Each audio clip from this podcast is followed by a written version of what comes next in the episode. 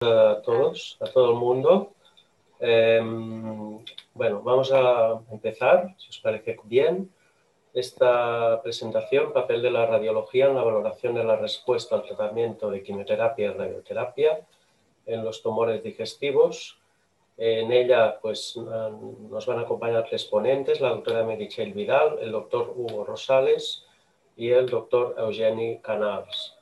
Eh, si nos da tiempo, pues un pequeño margen para preguntas y comentarios al final de la charla. Eh, os pediría si pudierais más o menos terminar entre 45 y 50 para dejar un pequeño margen para, para preguntas y comentarios. Muchas gracias. Adelante. Muy bien. Si voy muy rápida, me decís, ¿eh? porque intentaré ajustarme a los tiempos.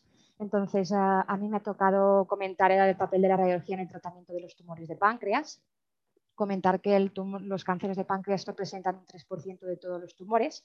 Es el octavo cáncer en, frecuencia en mujeres y el, décimo en hombres, eh, pero aún así es, a pesar de todos los avances en diagnóstico y tratamiento, es la cuarta causa de muerte por cáncer, hasta un 7%. Eso es debido a que la mayoría de tumores se diagnostican en estadios muy avanzados y como veremos después, el tratamiento curativo es la cirugía, entonces eh, los pacientes que están avanzados pierden la oportunidad de cirugía de entrada. La tasa de supervivencia es de un 10% de, a los 5 años, y, pero aún vemos que hay mucha diferencia uh, según el, estadio en el que se diagnostica, siendo del 39% en tumores resecables y solo del 3% en diseminados. La histología más frecuente es el adenocarcinoma, y bueno, y como hemos comentado antes, uh, el tratamiento curativo en la actualidad es hacer una resección completa del tumor, pero solo un 20-25% de los tumores serán candidatos a ella y de entrada solo un 11-12%. Entonces, ah, es muy importante el diagnóstico temprano, aunque es difícil porque los síntomas empiezan bastante tarde. En pacientes inoperables, el tratamiento clásico es la radioterapia externa combinada con quimioterapia. En cuanto al papel de la radiología, bueno, como hemos dicho, el abordaje del tratamiento se basa en la posibilidad de resecar todo el tumor, por lo que es muy importante uh, estadificar bien el paciente para poder clasificarlo y uh, en el tratamiento más adecuado. Tenemos múltiples modalidades de tratamiento como el TAC, la resonancia, el EUS, el PET-TAC, que son menos invasivas y luego también tendríamos la CPR o los ultrasonidos endoscópicos y todos tienen sus ventajas y limitaciones que conocéis mejor que yo y bueno, tampoco no era hoy el motivo de la charla, pero bueno, si no ya lo comentamos más adelante. En el estudio de extensión, sobre todo, nos tenemos que fijar ah, en la evaluación vascular, tanto arterial como venosa, si hay trombosis, si hay invasión de estructuras adyacentes, ganglios linfáticos sospechosos, lesiones hepáticas o afectación abdominal a nivel peritoneal. Entonces, eso nos permite dividir los tumores en resecables, que son los que no tienen contacto con el tumor y la arteria ni la vena o solo tienen contacto de menor de 180 grados con, la vena, sin irregularidades en el contorno. En, tumores borderline o potencialmente resecables, serían aquellos, los dividimos en, los que tienen afectación de cabeza o proceso uncinado o los que tienen afectación a nivel de cuerpo y cola. Los que tienen afectación, afectaciones en cabeza o proceso uncinado, los que son borderline serían los que tienen contacto con la arteria hepática común sin extensión a la bifurcación al tronco celíaco, contacto con la arteria mesentérica superior igual o menor de 180 grados y valorar las variantes. Y en cuanto a, nivel de cuerpo y cola en la afectación arterial, serían los que tienen contacto con el tronco celíaco menor o igual de 180 grados o mayor, sin afectación aórtica ni de la arteria gastroduodenal. A nivel venoso serían los que tienen contacto con la vena porta o la mesentérica superior, pero con una longitud de segmento que permita la resección o reconstrucción, y los que tienen contacto con la vena cava inferior. Los demás ya se considerarían tumores irresecables. Antes de pasar al tratamiento, queríamos eh, también explicar un poquito las diferencias entre las técnicas de radioterapia, bueno, algunas de las técnicas de radioterapia que tenemos. Eh, la primera es la radioterapia 3D, que es la más clásica. Eh, en ella utilizamos varios haces de, radiación que entran desde diferentes ángulos y todos se, unen en un punto que es la zona del tumor.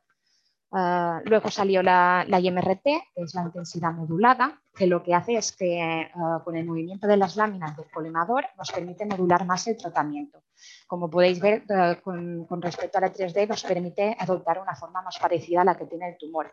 Esto disminuye las, las dosis en los tejidos vecinos, pero permite aumentar la dosis en la zona tumoral.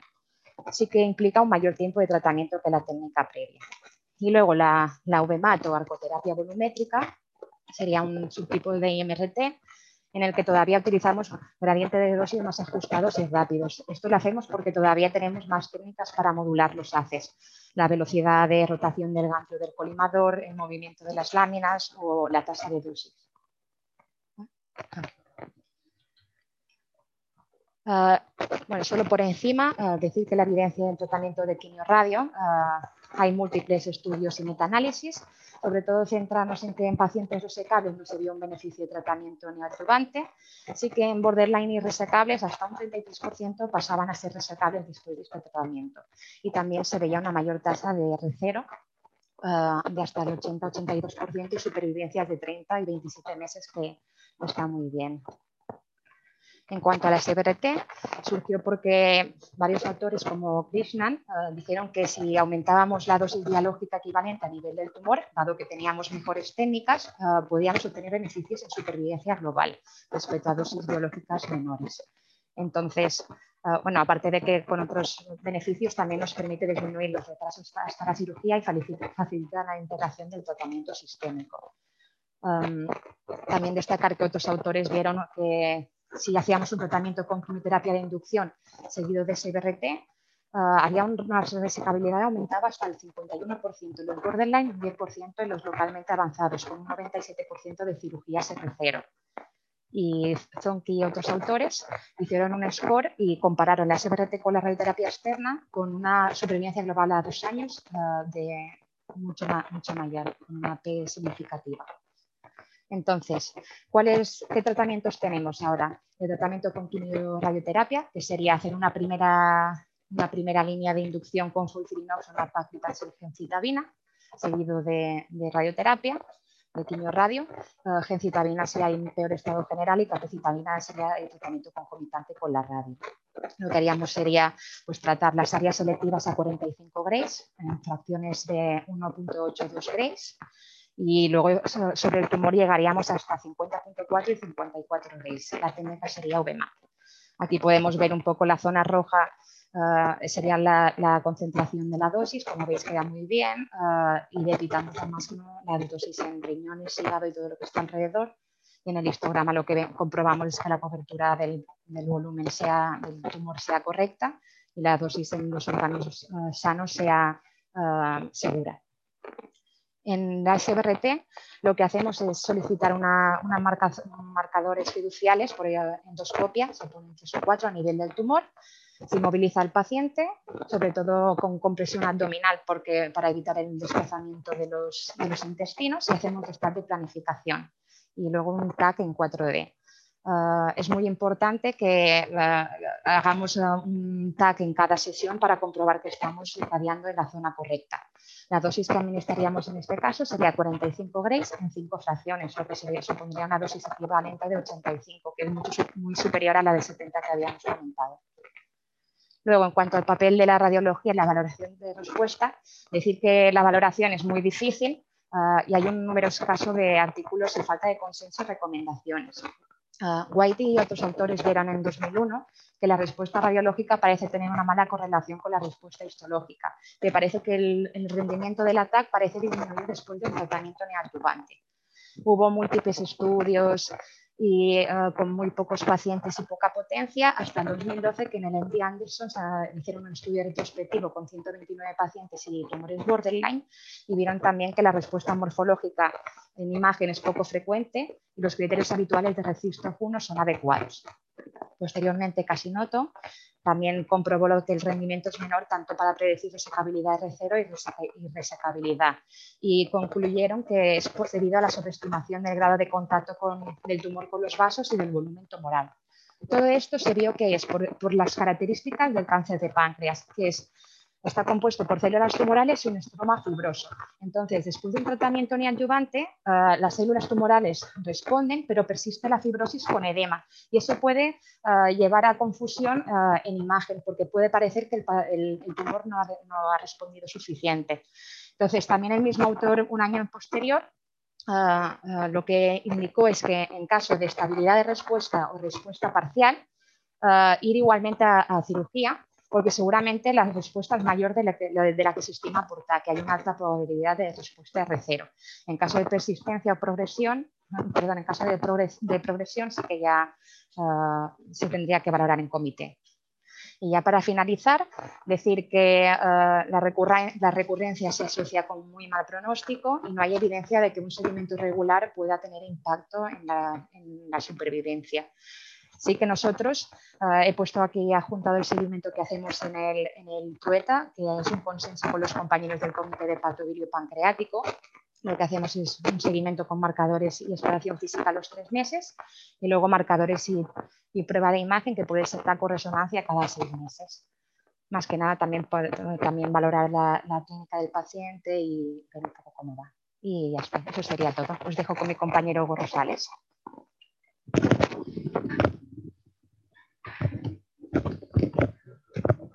Hola. Hola, buenos días. Bueno, soy Hugo Rosales y les, voy a comentar un poco sobre la, SBRT eh, en los tumores hepáticos. Eh, simplemente para, para iniciar, eh, clásicamente la, radioterapia en los, en los tumores hepáticos estaba bastante limitada y, y, solo se utilizaba generalmente para tratamientos paliativos. Y esto se daba por la enfermedad hepática radiolúcida. Eh, es una toxicidad hepática que se produce cuando se irradian grandes volúmenes de, tejido sano del hígado y generalmente se da a partir de los 30 grays. Y esta, estos 30 grays pues, son dosis que no son ablativas, por lo tanto mm, no curábamos un tumor y, dañábamos el, Pero desde que surgió la SBRT, pues eh, es, es posible la escalada de dosis y ahora es posible tratar tumores a 60 grados en tres fracciones, preservando el, el resto del hígado y los, y los, tejidos que están alrededor. En cuanto a la SBRT en los tumores hepáticos, actualmente es posible tratar carcinomas hepatocelulares, los carcinomas intrahepáticos y las metástasis. En nuestro entorno, aquí en, España y en nuestro hospital, eh, pues utilizamos más que todo para tratar las metástasis el carcinoma de celular y el colangiocarcinoma intrahepático eh, en España actualmente, que me conste, no, no, se está tratando debido a que hay otras, otras técnicas. Y, y por eso, según algunos registros de, de SBRT y de radiocirugía, eh, el total de la SBRT en tumores hepáticos eh, son simplemente el, el 6%. Y esto debido a, lo mismo, ¿no? que hay, hay, cirugía, terapia sistémica, radiofrecuencia, quimioembolización, la radioembolización. O sea, hay distintas técnicas que permiten el tratamiento y por eso pues, no se utiliza mucho la SBRT. Más que todo va a depender de la disponibilidad de, los, de, de cada centro. Pero eh, realmente no hay ningún estudio prospectivo que compare estos, estos distintos tratamientos. Y, bueno, la SBRT se, se, utiliza más que todo en los pacientes que son inoperables, ya sea por comorbilidad o con la condición física que tengan, y, y, también cuando no sea posible hacer otra, otra, otra técnica, como la, la radiofrecuencia, la quimioembolización o la radioembolización, ¿no? cuando sean contraindicadas o por la proximidad de vasos, etcétera. En cuanto a la SBRT hepática, hay distintos estudios ya publicados. Esta es solo una pequeña selección de los estudios eh, prospectivos y retrospectivos.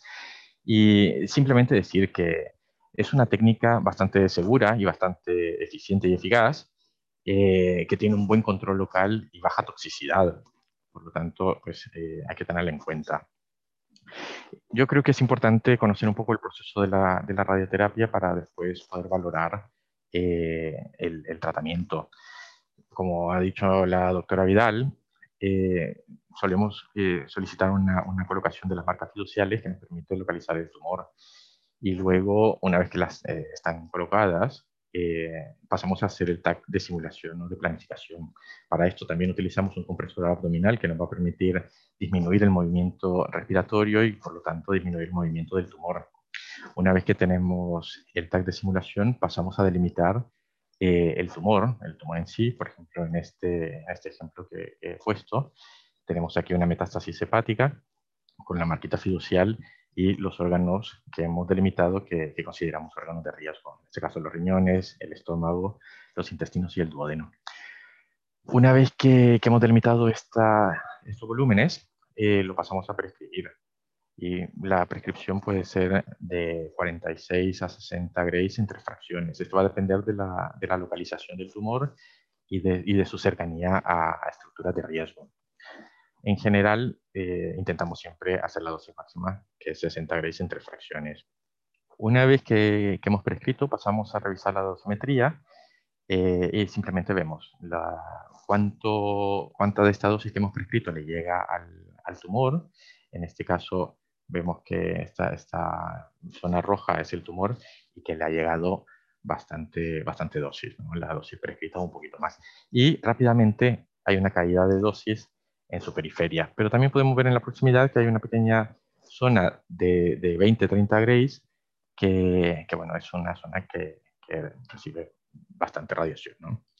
Y luego, pues aquí con el, el histograma dosis-volumen podemos ver también cuánta dosis le llega y cuantificarla. Para el tratamiento pasamos a poner al paciente en el, en el acelerador lineal, hacemos un combin y simplemente lo, lo, vamos a superponer al tag de simulación que hemos hecho guiándonos mediante la marquita de, de fiducial. Y con esto sabemos que estamos en la zona que queremos tratar. Una, bueno, esto lo hacemos durante las tres sesiones o las sesiones que, que sean necesarias. Y una vez a la hora de, de, hacer la valoración de la respuesta, y aquí es donde comienza el, el papel mucho más importante de la, de la, radiología, ¿no? Y debido a que no disponemos de un estudio anatomopatológico, pues es importante conocer los cambios que se producen eh, a nivel eh, histológico para poder también comprender lo, lo, que, lo que observan, ¿no? En el tumor hay una, una, una RIL, que es la, la enfermedad radioinducida en, en el hígado, y esto pues produce muerte celular, necrosis y luego fibrosis con regeneración, que esto se va a traducir en un cambio de tamaño en la densidad. Y en la periferia va a haber una enfermedad venoclusiva o también puede haber una RIL. Y esto produce fibrosis y luego eh, lo vamos a poder ver en el TAC como una reacción hepática focal. Eh, actualmente no existen eh, guías sobre la valoración de la respuesta tumoral ni el seguimiento, pero sí que, que nos podemos encontrar con, con tres escenarios que, que varios autores han descrito. Eh, la respuesta completa puede haber una disminución de tamaño y la densidad del tumor. También puede haber una estabilidad, que hay un poco, poca reducción o poco aumento. Y también la progresión, que hay un aumento y eh, hay un real celulado. Para valorar esto, eh, consideramos que es importante tener en cuenta algunos puntos. Simplemente, eh, la hipodensidad que se produce en el tumor o en la lesión que hemos tratado eh, suele aparecer en los primeros seis meses y esto va a sugerir una respuesta eh, al tratamiento antes que una disminución del tamaño. Debido a que la disminución del tamaño, pues eh, suele haber poca variación en los primeros tres meses después de la SBRT.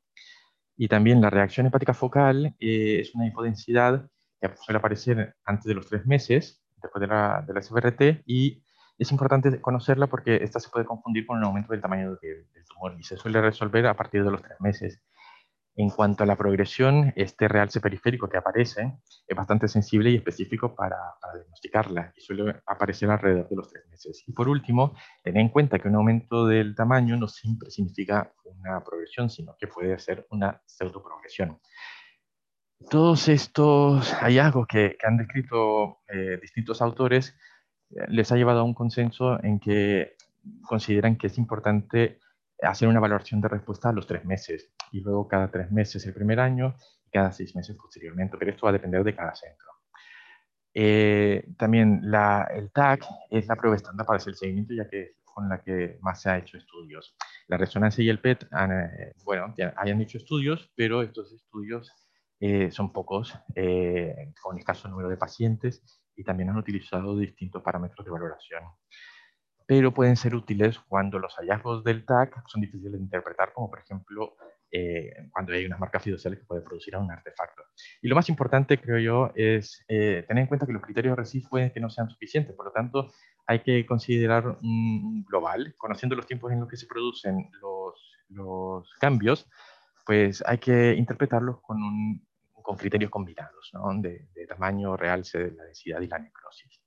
Y, y, eso es todo. Muchas gracias por su atención y les paso con el doctor.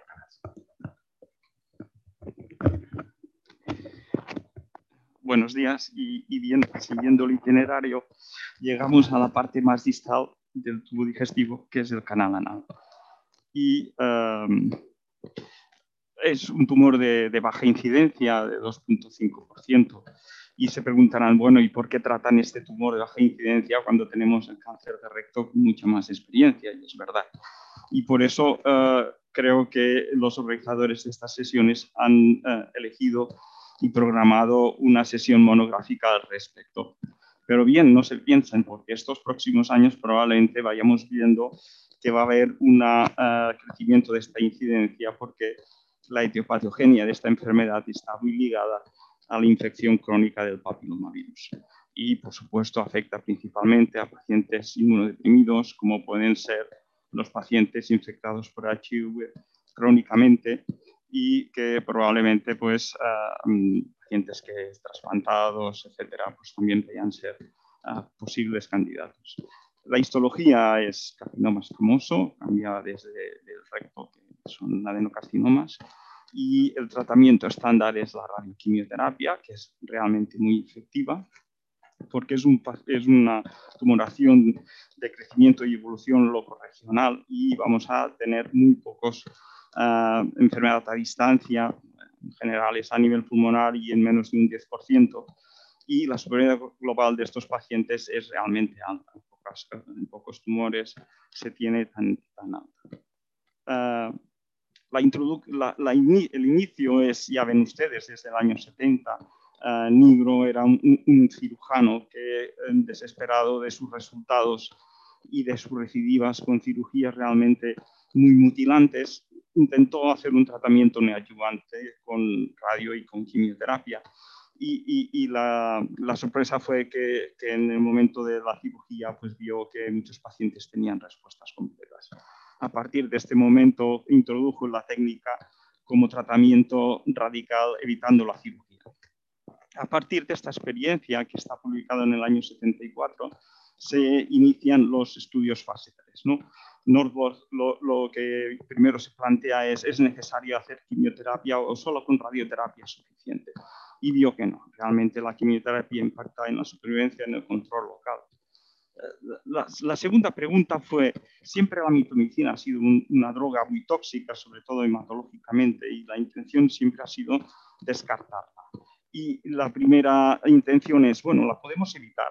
Y en el RTOG 8704 uh, se ensayó esta posibilidad y se vio que no. El impacto de la, mitomicina, de la mitomicina es importante y insustituible. El, el, la RTC 22821 repite la experiencia de Northward y, y, mm, realmente los resultados son parecidos, pero con menos robustez. El RTUG 9811 vuelve de nuevo a plantearse si la posibilidad de cambiar la mitomicina es posible con otra droga como, como es el cispatino, pero se vuelve otra vez a, a, los, eh, a, la eficacia de Nigro. Realmente la mitomicina tiene un impacto insustituible por, por ninguna otra droga.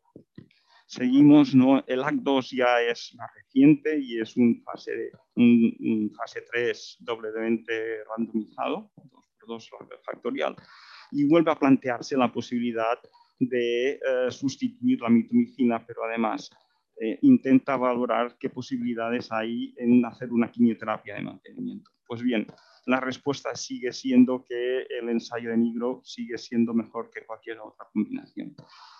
ACORD 03 uh, ya no plantea más cambios en la quimioterapia, pero sí que intenta hacer un estudio de escalada de dosis de radioterapia y ver qué impacto tendría la inducción con quimioterapia. Pues bien, la respuesta sigue siendo la misma, el estudio de Nigro sigue siendo vigente. Y por último, ACORD 16 lo que hace ya es introducir mm, drogas biológicas como es el cetuximab, que es un inhibidor de GCR, y mm, se vio que no era efectivo, que provocaba mucha toxicidad y que no suponía ninguna ventaja. En referente a la radioterapia, el estudio RTOG 0529 ensaya la posibilidad de o tratamiento convencional 3D o bien IMRT, como decían mis compañeros, y sin duda IMRT es uh, mucho menos tóxica. Permite el tratamiento sin, sin breaks por toxicidad. Y se vio que, aunque la supervivencia no era mejor, sí que el control local regional era superior con la nueva técnica. Y las dosis que vienen determinadas por volumen tumoral y por afectación ganglionar surgen de RTOG 9811 y de ACOR 03. En definitiva, eh, el tratamiento sistémico no ha cambiado desde Nigro, desde el año 70, y la radioterapia sí que ha ido evolucionando ah, siguiendo las mejoras tecnológicas. Como les decía, pues bien, eh, es un tumor que tiene poca tendencia a la diseminación hematógena, hematógena, en todo caso, si se encuentra es a nivel pulmonar, pero sí que tiene mucha importancia su linfofilia, ¿no? Y es importante porque los lugares de mayor frecuencia de incidencia de recidiva serán a nivel ganglionar, inguinal y mesorrectal. Por lo tanto, cuando diseñamos un tratamiento debemos de tener muy en cuenta toda esta situación, no solamente el tumor, sino también la fosis rectal, adenopatías inguinales, uh, obturadoras, uh, mesorrectales y las ilíacas. Uh, aquí tenemos un tratamiento nuestro, la mancha amarilla es la distribución de la dosis, que ven que está muy bien conformada con técnica OGMAT, como decía la doctora Vidal, y a la derecha, como decían mis compañeros, es un histograma dosis-volumen.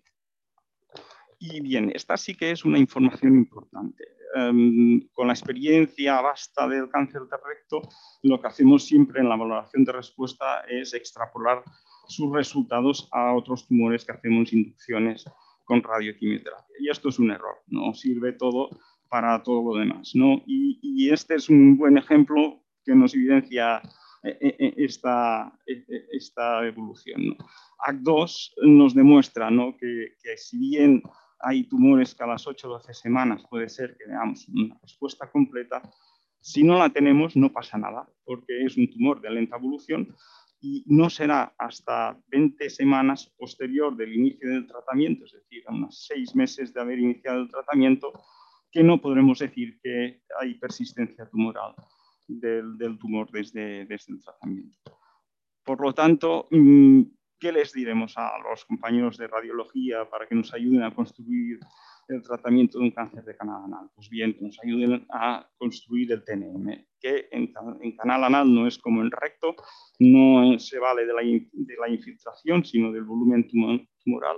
Sí que también es importante la infiltración de tejidos vecinos y aunque no el número de adenopatías, sí que es importante la localización de estas adenopatías. ¿no? Tanto las guías más importantes, uh, NFC N21 y ESMO-ESTRO 14, eh, nos definen como gold estándar, que es la resonancia, mm, como la enfermedad sistémica casi siempre es pulmonar, pues el TAC es una buena herramienta y el PET lo seleccionaremos para cuando tengamos dudas de enfermedad microscópica ganglionar intrapélvica o para estudio de la enfermedad paraórtica.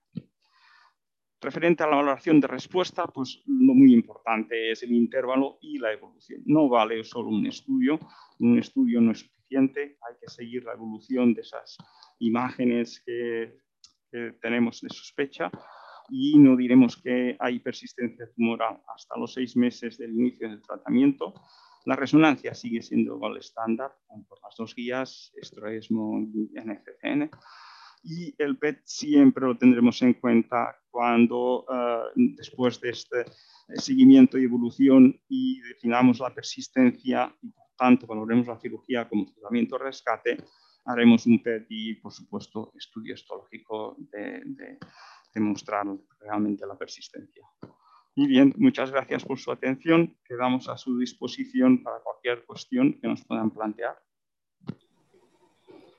Eh, muchas gracias a los tres ponentes, tanto por vuestra claridad en las exposiciones como por la brevedad y, exhaustividad de, vuestra explicación. Creo que habéis sido muy explicativos. Hay algunas preguntas y las voy a leer eh, ordenadamente para ir contestándolas uh, una a una. Tenemos una pregunta del, del doctor Perlaza respecto al eh, tiempo, la valoración del estudio después del tiempo de tratamiento para evitar la confusión de los cambios normales inflamatorios inmediatos. En vuestra experiencia, ¿cuánto tiempo hay que esperar para poder valorar la respuesta al tratamiento con radioterapia en cada uno de los tumores que habéis comentado. Esa es una pregunta bastante frecuente. muchas gracias, es muy genérica. Ah, realmente deberíamos de valorar, y aquí es muy importante, el, tipo de tumor y la localización. Ah, el tipo de tumor mm, y la histología, sobre todo, marcan mucho esta, esta secuencia y esta evolución. Y, por, por, lo tanto, mm, la, evolución biológica también nos dirá em, cuál debe ser esta extrapolación del intervalo. Sí que es verdad que eh, en ninguno de los tres tumores que hemos tratado hay em, estudios, como en cáncer de recto, que hay tres fases 3 que nos dicen exactamente el tiempo. Eh, en ninguno de los tres hay tiempo y, solamente en Canal Anal les puedo decir que, que ACT2 nos da esta directriz y por supuesto pues la, directriz queda clara, eh, más intervalo, más respuesta y, la evolución marca los cambios de esta respuesta inflamatoria y por supuesto es imprescindible distinguir persistencia tumoral de reacción inflamatoria porque tendrá consecuencias seguramente eh, en el tratamiento de rescate yo no sé si, mis compañeros quieren añadir ah, algo más al respecto. Ah, sí que les podemos decir que, en páncreas como tratamiento neoadyuvante mm, no, lo que se busca es la no progresión, y que no importa eh, qué, imagen haya a, nivel local, porque en el paciente neoadyuvante siempre se obliga a la cirugía, porque se sabe con, con una vastitud que, que, el estudio radiológico post-radioquimioterapia no marca la realidad y por tanto siempre se, mm, se indica la cirugía, salvo que no haya una evidencia clara de progresión.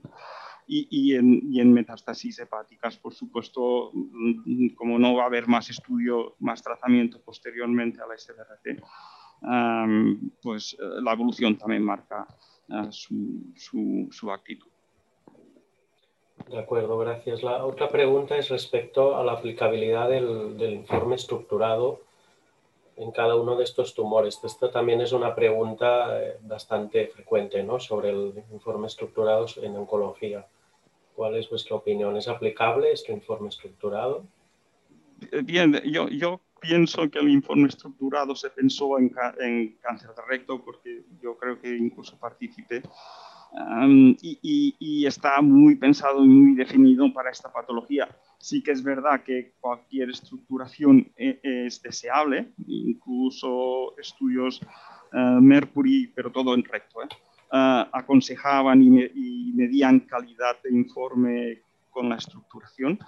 Y, por tanto sería, y sería bueno de estructurar en todas las patologías, pero claro, la estructura no puede ser, o el formato no puede ser el mismo de una patología y extrapolarlo a, las demás. Yo, pienso que la estructura ayuda a ser más preciso eh, en, la observación y en el informe. De acuerdo. Otra pregunta es eh, respecto a la inteligencia artificial en la radioterapia. ¿Tenéis alguna experiencia? O... Mm, mm, mm, nosotros no tenemos ninguna experiencia, pero sí que es verdad que me han comunicado y y me han invitado a un grupo de trabajo que situado en Hospital, nuestra, nuestra casa madre, que mm, hay un astrofísico con experiencia en cáncer de colon y que empezará a estudiar em, eh, inteligencia artificial en, en, cáncer de recto y en cáncer de pulmón. Y ahora no puedo decir que no sé nada, bueno, sé lo que estoy leyendo para poder participar, pero sí que próximamente eh, desde la institución eh, se empezará a trabajar en este sentido. Muy bien. Eh, pues enhorabuena y, y, adelante ¿no? en este sentido. Otra pregunta es la doctora Esther Oliva, que pregunta sobre el, respecto al resultado post SBRT, si hay dificultad para determinar la respuesta y posterior cirugía. Creo que es una pregunta para el doctor Rosales o para... Marichel Vidal. Marichel, sí. ¿Ahora puedes repetir? Ah. Sí, eh, la dificultad que puede, podéis encontraros en cuanto a determinar el resultado, la respuesta, después del post-SBRT, para, para, determinar cuál será la respuesta al tratamiento. ¿no? Entiendo, eh, eh, es que no, sé, no sé, si es lo que yo, lo que yo he comentado, que, que bueno, que gustaba diferenciar si, si, si, era respuesta o, o no por, por, la fibrosis y el edema del... Sí, entiendo que la pregunta va por ahí, entiendo yo, si no... Vale. Bueno, ya digo, sí, sí, que en el cáncer de páncreas hay esta dificultad, que como se queda, hay mucha fibrosis y área de edema, pues es difícil saber si, bueno, ah, la, valoración de respuesta es difícil porque no sabemos ah, si los cambios de densidad o no pueden ser porque ha respondido el tumor porque, o porque aún hay inflamación. Entonces es lo que ha comentado un poquito el doctor Canals, que lo que hacemos es que en caso de, que se parezca que haya respuesta o estabilidad de enfermedad, directamente se, va a cirugía por, por la mejoría en pronóstico que puede suponer. No sé si en, en hepáticas. Sí, en, en, en cuanto al pan, en cuanto a la SBRT hepática, eh, pues es un poco complicado, ya es, es una técnica relativamente nueva de la cual no, no, se sabe mucho realmente. Sí que han habido algunos estudios, eh, dos estudios realmente que, han estado haciendo un TAC eh, justamente después de hacer la SBRT, al mes, a los dos meses, y así sucesivamente, creo que hasta, hasta un año y medio. Y pues realmente, según las observaciones que ellos vieron y, lo que le comentaba sobre los cambios en, en, las densidades, los cambios en la, en la captación de, contraste y, y, del tamaño, pues mm, por eso aconsejan ellos que primero dejar que la inflamación ceda, eh, dejar que, que, la reacción eh, hepática focal también eh, deje de, bueno, seda y, y, esto sucedería aproximadamente a los tres meses. Por lo tanto, mm, la mayoría de, de, los, de los autores pues concluyen que es eso, a, los tres meses sería el, el, momento un poco más óptimo para, para comenzar la valoración. De acuerdo. Eh, eh, hay una pregunta sobre, mm, también la doctora Oliva, sobre la toxicidad eh, en estos tumores, que, ¿cuál es vuestra experiencia en ese sentido, ¿no? en cuanto a la toxicidad? Bueno, en cuanto a la toxicidad en, en, las, metástasis hepáticas con la SBRT, realmente yo hasta ahora en, mi experiencia, que realmente tengo poca experiencia, eh, no, no, he observado ninguna realmente. Más allá de alguna pequeña elevación, elevación perdón, de, la, de, las transaminasas y las enzimas hepáticas, que es un grado leve, grado 1 o 2, no he observado ningún otro tipo de, de, toxicidad. Eh, en general, pues lo que más tememos es alguna toxicidad a nivel del, del, duodeno o del, del, estómago, pero, pero también con las técnicas que tenemos actualmente realmente no, se logra tener una dosis muy baja que le llegue a, estos órganos, por lo tanto no, no se ha observado realmente. En cuanto al, eh, eh, cáncer de canal anal, creo que sí tiene un poco más de toxicidades y paso. Sí, exactamente. En primer lugar, porque hay, también compromiso de la quimioterapia, pero bien, en cualquier caso, sí que es sobre todo, y sobre todo no, no, no es digestiva, sino que es de, de los órganos de riesgo adyacentes, como es la vulva, básicamente la vulva Uh, es el órgano con, con, que da más, que es altamente sensible y que es quien bueno, eh, produce más toxicidad aguda.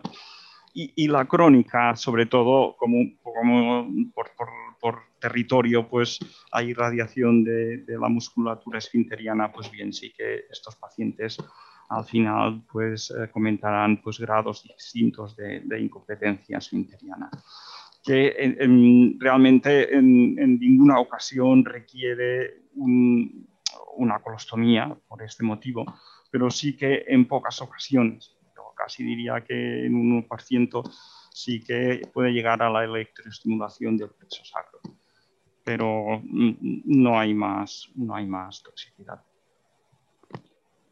Eh, sí, no sé si Meriche quiere añadir algún otro apunte o... Yo iba a comentar en la toxicidad en cuanto a nivel pancreático, también un, poco parecido al doctor Rosales, sobre todo a nivel, valoramos a nivel duodenal. En, en SBRT sí que hemos visto que la toxicidad grado 3-4 es, es menor de un 10% y, y, sobre todo lo más frecuente es eso a nivel del duodeno, que pueda haber algún sangrado que pueda complicarse un poco más, pero en general se tolera muy bien también. Tenemos otra pregunta del doctor Kai Villanova en relación a la respuesta en, páncreas. Si existen estudios valorando la utilidad de la difusión, la resonancia en la ADC, en la, eh, en la valoración de respuesta. Si existen, si, si conocéis, si existen algún estudio en la valoración de respuesta. La verdad es que yo he estado buscando y, no, he encontrado, no he encontrado mucho estudio. Sí que eh, comentaban, bueno, esto, lo que no, no he visto en concreto con, con la difusión si, si, había algo. Ya digo, he encontrado muy poca cosa y, y sobre todo era, era que no, no, se no nos podemos guiar por los criterios uh, habituales, sino que básicamente porque, porque por imagen podemos tener dudas y, y, básicamente es si nos puede parecer una, una, respuesta o una estabilidad más que progresión. Ya digo, en, cuanto a difusión no, no, no, he visto si había algo, algo, algún estudio en concreto, hay, hay poca, poca literatura. Bien, hay dos, hay dos preguntas respecto a los marcadores fiduciales. Uh -huh. La primera es de la doctora Olinda Endara y pregunta si el fiduciario es intralesión o bien perilesión. Vale, son perilesionales. Sí, perdón, que no lo habíamos comentado. Se ponen para delimitar uh, el tumor uh, en los diferentes márgenes y a nosotros así, así nos ayuda a marcar la zona de, de, de en medio. Y uh, el doctor Luis Sarría pregunta, ¿cuántos fiduciales colocáis en el hígado? Creo que es para el doctor Rosales. Sí, hola. Eh, en el hígado, pues yo creo que con una basta, porque realmente la, la utilizaremos más que todo para, para, localizar el tumor a la hora de hacer el tratamiento. Eh, a la hora de delimitar el volumen, pues obviamente nos vamos a guiar por, por el TAC o la resonancia, o incluso si tenemos algún PET, eh, lo podemos, estas imágenes, ya sea el, el TAC, la resonancia o, el PET de, diagnóstico, lo podemos utilizar eh, fusionándolo con, con, nuestro TAC y, esto nos permite localizar bien la lesión para poder delimitarla. Eh, por lo tanto, el papel de la marca fiducial sería más que todo hacer un tracking de la, de la lesión en el momento del tratamiento. Eh, cuando hacemos el, el tratamiento previo, eh, hacemos un, un, tag con BIM, con, con, el mismo acelerador lineal y, y para simplificar eh, todo el proceso de, de, de localizar eh, el, el, el, hígado o, o, hacer cuadrar el marco óseo, etcétera, pues eh, simplemente lo hacemos con la, con la, marca fiducial. Hacemos coincidir la marca fiducial y esto nos va a permitir conocer el movimiento y, y poder ajustar el, el target. ¿no? Entonces con una, pues sería suficiente realmente. Bien. Uh, muy bien. Uh, y el doctor Albert Maroto, creo que es una pregunta para el doctor um, para Eugeni. Sí, uh, un momento, un momento. Sí. Comenta, creo que ya lo has comentado en la presentación, pero él pregunta respecto al tratamiento del cáncer anal, que es un modelo de éxito de un tratamiento no invasivo que necesitamos mejorar para poder obtener resultados similares, similares con el tratamiento quimioterapia y radioterapia a otros tumores. Mm. Es lo que necesitamos mejorar como, como, como radiólogos, como médicos nucleares, ¿no? En ese sentido. Mm, a poder definir mejor la respuesta y, y, el volumen tumoral, ¿no? Me imagino que, que es en este sentido la pregunta, ¿no? Con, sí, que, entiendo que sí, entiendo que en, yo, yo me imagino que, que bien, que bueno, con las técnicas de radiología, sobre todo de resonancia y la difusión, y, y si además añadimos el, el PET, uh, podremos definir muchísimo mejor. E, en cualquier caso, sí que lo importante es la evolución, ¿no? es ver cómo cambian evolutivamente las imágenes, por supuesto la clínica del paciente, ¿no? y, esto nos va a dar la solución final, ¿no? el, resultado final. Ah, sin duda, ah, la verdad es que tenemos, tenemos, la suerte de que la biología del tumor nos favorece en el sentido que es altamente sensible al tratamiento y, nos permite eh, pues bien, eh, poder mm, conseguir muy buenas respuestas. Sí que es verdad que quizá si pudiéramos definir el tumor localmente muchísimo mejor, podríamos bajar dosis de radioterapia y por tanto quizá podríamos preservar mejor estos esfínteres. Y, bien, yo creo que, la evolución a la mejora es tratamientos mucho más conservadores porque sabremos muchísimo más en, el estudio de extensión realmente la, la, extensión real del tumor y poder preservar musculatura esfinteriana. Yo creo que este sí que sería un gran paso en este sentido. Muy bien, pues eh, no hay más preguntas. Agradeceros a los tres ponentes vuestra excelente presentación y las respuestas a las preguntas. Y paso la palabra al doctor Perlaza. Sí, Muchas, gracias, eh, Tony, por tu moderación. Bueno, enhorabuena a tanto a Merichel eh, Vidal mm, eh, como a, Hugo Rosales y a Eugenio Canal por su, vuestra excelente presentación. Yo creo que nos habéis ayudado a entender varios conceptos claves, que la, este, la radioterapia esterotáxica nos permite mejor, un mejor escalado de dosis y por lo tanto controlamos mejor el tumor y hay menos toxicidad, eso es clave y por lo tanto tenemos que ser todos conscientes de esto. Y después la aplicación es diferente y también la respuesta, la, la respuesta al tratamiento es diferente en cada tumor. Y algunas claves que nos habéis dicho es que, vale, el tumor está bien, el, tamaño, el valor del tamaño está bien, pero no es suficiente. Nos puede engañar, puede haber sido progresión. E incluso nos habéis dicho, oye, la densidad, la hipodensidad, por ejemplo, en el hígado que aparece a los, eh, los meses, seis meses, ¿no? Por lo tanto, el RECIS está bien, pero tenemos que dar muchos más datos para definir bien si hay respuesta o no al tratamiento. Por lo tanto, es un tema que tenemos que seguir evolucionando. Se ha comentado la utilidad que podía tener, ¿no? Que el, tema de la difusión. O sea, es un tema creciente. Después el tiempo. El tiempo habéis dicho, oye, cuidado con el tiempo cuando valoramos esto. Porque, por ejemplo, en hígado quizás ah, espérate a los tres meses o en canal, hombre, no te lances antes de los seis meses. Por lo tanto, tenemos que ser muy conscientes también del tema del tiempo antes de decir respuesta o no respuesta en, resumen, que tenemos que colaborar en equipo, medicina nuclear, radiología, con oncología y radioterapia para dar el mejor servicio a nuestros pacientes. Por lo tanto, muchas gracias, eh, Merichel, Hugo y Eugeni. Estamos en contacto y sin más, eh, dejamos la sesión ya y solo comentaros que el lunes siguiente tenemos al doctor Ricardo Ruano del Hospital eh, de Valladolid que nos hablará de radioembolización en tumores hepáticos. Muchas gracias a todos y que tengáis un buen día y un buen fin de semana. Gracias. Gracias, buenos días. Buenos días.